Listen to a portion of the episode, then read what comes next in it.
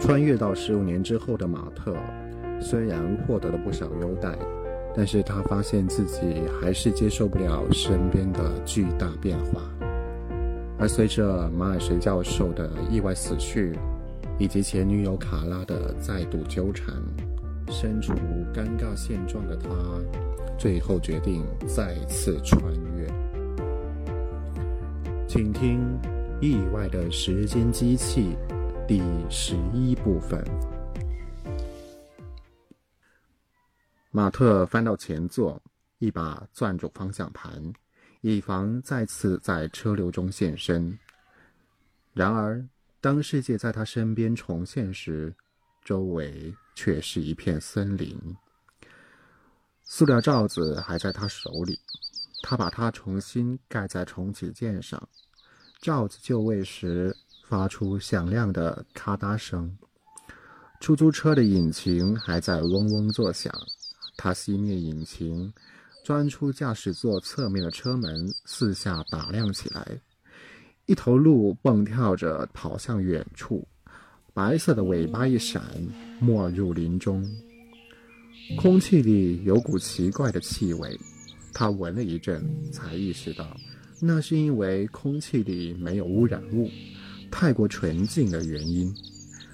他正在闻着这颗行星本身的气味。人都上哪儿去了？现代人应该能够预测它将要出现的方位，空间上能精确到几十米，时间上更准，能精确到几分钟，甚至几秒钟。那么，欢迎委员会在哪儿呢？看起来可不太妙。出租车勉强还算有轮子，轮子上的橡胶已经消失。或者说已经留在了过去，只剩下四个钢制轮圈，被压得微微变了形。他点起火，挂上档，小心翼翼地在树木和茂密的灌木丛中穿行。现在所处的方位应该在九十五号公路往东几百米。看天色像是下午，于是他把车头转到东面。沿着与太阳相反的方向行驶。公路是突然出现的，是条柏油路，表面坑洼开裂，小草从缝隙里长出来。更夸张的是，似乎还有小树苗。这可不是什么好兆头。但文明或许还没有终结，或许美国终于摆脱了汽车。可人呢？人究竟都上哪儿去了？可能是计算出了错，这地方本来就一无所有。他调转方向往南行驶，那里的灌木比较稀疏。开了一阵，他觉得饿了，于是他啪的一声打开杂物箱，里面有一块巧克力软糖，半包滚烫的炒花生，一瓶清水，一把短管转轮枪。还有半盒点三五七口径的麦格农子弹，他把枪放了回去，把巧克力软糖吃了，花生准备留到晚饭再吃。下次再看到鹿时，或许该一枪打死，然后用瑞士军刀剥皮掏内脏。但想到真要痛下杀手或使出类似的野蛮手段，他不禁打了个哆嗦。他停下车。又在杂物箱里仔细搜寻了一遍，没发现火柴，也没有打火机。生鹿肉片，多诱人啊！油箱里还剩四分之一的油，读数显示燃料电池还能坚持七十七英里，回剑桥应该不到五十英里，如果他们的计算没错的话。可是，如果距离超过五十英里，时间也超过了一百七十七年了。马特又往下开了几英里，前方出现了一辆废弃的小汽车。他停下车，心里隐隐有些害怕。走出去时，随手带上了手枪。周围没有打斗的痕迹，可车子从里到外都被剥得精光，轮子没了，座位不见了，引擎盖开着，燃料电池也不知去向。塑料车身呈暗粉色，他觉得这车有些年头了。原本的红色，经过几十年的风吹日晒，变成了现在这种颜色。难道世界已经完了？某种终极武器让地球重新回到原始状态？不可能一下全毁的，可能还有人幸存下来，以偷窃为生，或者说以回收废物为生。小汽车的后备箱已被强行拆开，里头空空如也，连个备胎都没剩下。他不由想到。该去检查自己那辆出租车的后备箱。后备箱里有一个备胎，还有个小小的工具箱，可能用得上。此外还有个背包，里头有司机的钱包，大概装了八百美元，还有一副眼镜、几粒药片、一个笔记本。乍一看，屏幕是黑的。他举起来对着太阳细看。上面显出了一页活动春宫画组成的索引。他翻看了几分钟，渐渐来了欲望。可里头突然出现了一个酷似二十一岁的卡拉的女孩，他感到一阵伤感，欲望也随之冷却下去。他那会儿在想什么呢？直接拒绝他不就行了？或者干脆接受也行。可当时就是心急火燎的想抛下一切，跳进未知。他把背包扔到后座，继续往前行驶。一路上废弃的车子越来越多，无论开到哪里，眼前似乎总停着一两辆外观斑驳的车。这地方以前是牧场和农田，这样的土地要经过多少年才能变回森林？他记得小时候跟着大人到过巴黎郊外，那里在一战时发生过一场恶斗，密集的枪炮将树林夷为平地，只有一株伤痕累累的幼苗还站立着。战后一百五十年，当年的幼苗长成了一棵巨大的橡树，周围立着一片体型较小但高矮相同的树木。眼前这条路的路面和路基上都没有树，说明还有人在使用。可能是路面下方的土地经过了特别处理，不利于树木的生长。他拐过一个长长的弯道，接着就看见了两百米开外的一个男人。他骑在马背上，身子前面还坐着个孩子。他们一望见马特，就急匆匆地跑进了树林。马特从车窗里探出脑袋，喊了一声：“等等，我不会伤害你们的。”他见到两个人刚才跑开的地方，停下车子，侧耳倾听，周围静悄悄的。“我不会伤害你们的。”他又喊了声，“我只想和你们谈谈，我需要了解点情况。”他等了会儿，还是什么声音都没有。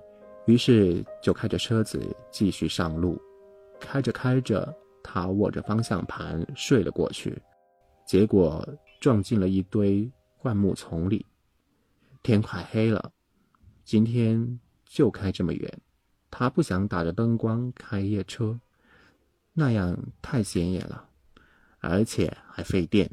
他吃掉了花生米，还喝了几小口水。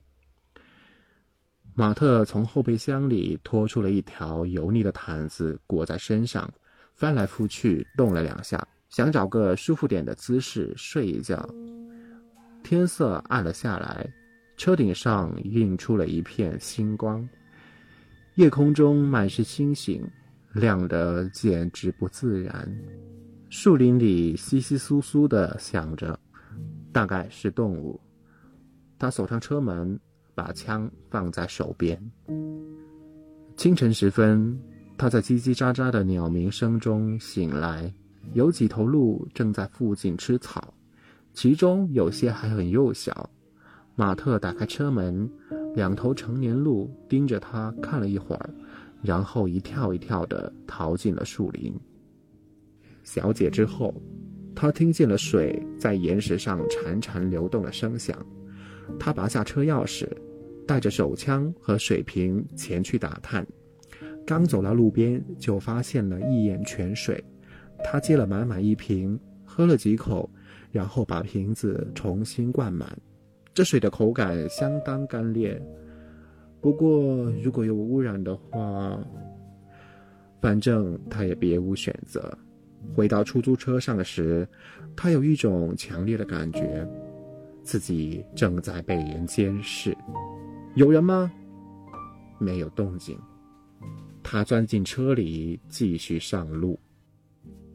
又开了几英里，森林开始变得有规律的稀疏。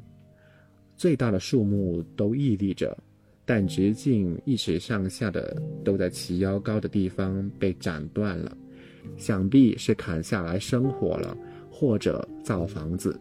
他继续朝着波士顿的方向行驶，两侧的密林越退越远，最后干脆消失了。路边只剩下丛生的杂草和几棵又大又老的树木。油表显示车子还能再走二十一英里时，他来到了一片像是农场的地方，至少也是片耕地。一条破烂的岔路将它和大路相连，路口竖着块牌子，牌子的左右两边竖着“禁止入内”。中间画着把风格强烈的突击步枪，于是他沿着大路继续向前开。沿途又经过了五六个这样的岔路口，全都竖着一样的标牌。看到这些，他稍微宽了宽心，至少还存在有组织的社区，雇得起刷牌子的油漆工，可能也雇得起造枪的人。又开了一英里。前方出现了一个收费站，这时已经能看见废弃的高速公路，左右八个车道，只有中间的两条可以行车。几个收费站前面都堵着砖瓦和灌木，只有一个周围是干净的。他看了眼手表，七点零一分。不知道这儿用不用下令时，他把手枪插进腰带，但转念一想。觉得还是应该藏得好点，于是又把枪塞到了屁股和椅背之间，常人看不见，随手够得着。他渐渐使劲，一个身穿制服的男人从收费站里走了出来，站到了路中央，他的肩上挂着件武器。马特又往前开了几米，他解下武器。枪口向上，斜放胸前，那是把古老的卡拉什尼科夫冲锋枪。他的身边有块标牌，一看就是新手刷的。前方波士顿收费一米元。马特伸手在口袋里掏出一枚两美元的硬币。穿制服的男人接过硬币，翻来覆去看了看，是旧钱吗？那辆旧车怎么还能开？找了些燃料电池，得再充充电。啊，是吗？男人把硬币放进口袋，他的脖子上吊了根绳子，上面系了个钱包。卡拉什尼科夫冲锋枪夹在他的手肘和身体之间，显得相当别扭。他点了四个两毛五的硬币，递给马特。硬币亮闪闪的，像铝制垫圈，一面布满了小号文字，二十五和波士顿交替出现；另一面有个半圆，里面印着“我们信上帝”，下面还有“基督救世”几个字，中间框着个微笑的耶稣，头戴血淋淋的荆棘王冠。这几枚闪亮的硬币上没有年份。但年代不会很久，图案和文字都是喷印而非压刻的。守卫放松下来，把枪重新挂上了肩膀。马特强忍住一声释然的叹息。要去波士顿？守卫问道。是剑桥，MIT。守卫点了点头。那的人或许能帮你充电，他们有时候会来点真的魔法。没错，谢谢。马特驾着出租车缓缓向前开动，守卫又低头看起了书，那是本圣经，密密麻麻的插满了书签。对一个不信神、不做礼拜的犹太人而言，前方将是一个有趣的世界。他还记得念三年级时，央求父母让自己和朋友们一起参加卫理公会夏令营的情景，这在当时成为了家中的笑谈。瞧瞧，我们的小男生加入了卫理公会呢。可现在回想起来，并不好笑。收费站的那个男人可能代表不了现代人，但硬币上图案可真不是个。好兆头。他沿着洲际公路往南行驶，路面依旧坑坑洼洼，但植物比刚才少了。和公路平行的磁浮轨道上住着鸟巢。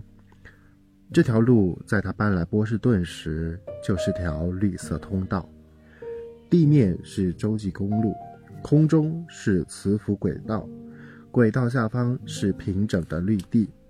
一条供自行车和行人漫步的小径，穿过精心养护的植被走廊，连通了波士顿和洛威尔。可现在，这一切都变成了崎岖的森林。看来是开不到剑桥了。磁浮站外有块指着三号公路的牌子，上面刷着“剑桥十八英里”。而油表显示，车子只能再开十二英里。他刚才在立交桥上看见了路边的几个农场，但地面上没有任何城市文明遗留的痕迹。眼下两条，眼下道路两侧森林密布。他刚才在立交桥上看见了路边的几个农场。但地面上没有任何城市文明遗留的痕迹。眼下道路两侧森林密布，路面上也长满了杂草，但公路附近没有幼苗，没有小树，低垂的树枝也都被砍断了。行至阿灵顿附近，才看到路上有些行人。时间大约是八点不到。他先是驶过了一辆装着萝卜和甘蓝的马车，然后是一辆乳制品车，装货的部分封闭着，淌着水。车主在他通过时都盯着他看。他向他们问好，对方充耳不闻。淌水说明有冰，不用机器就能造冰。古时候，人们在冬天把河里的冰切块打捞出来，夏天到了就铺上一层隔热的巨蟹，藏在冰窖里。现在的人也许又开始这么干了。教堂的钟声敲了八响，马特的手表显示八点零五分。他驶进了城里，城里有的人在人行，他驶进了城里。城里有的人在人行道上行走，有的骑着自行车，在路面的坑洼间穿行。街边的店铺要么钉着木板，要么早就败落了。只有一家卖圣经的店还开着。路人的装束似乎没什么变化，就算穿着现在这套短袖衬衫和牛仔裤上街，也不会有人对他多看一眼。油表指向一点零英里时，开始滴滴响了起来。事实上，标志电量低的灯已经闪了几英里了。他在一个标着“真池”的路口向右拐弯，然后顺着斜坡往下开。车子在离开小湖约一个街区的地方，吱嘎一声停了下来。湖对面原本是他母亲住的地方。现在成了一栋公寓楼，多数窗户都用木板封着。他从后座上拿起出租车司机的背包，把全部家当一股脑塞了进去：时间机、手枪、弹药、水瓶、两张珍贵文物、司机的钱包、色情笔记本等等，通通装进去藏好。这些东西或许能卖大价钱，但也可能一文不值。圣经店里大概不会有什么色情读物。工具箱又大又沉，差不多有十五磅，但或许能派上用场。他把毯子卷成一根紧密的圆柱体，夹在腋下。带着这些得花两小时才能走到 MIT，也可能得三个小时。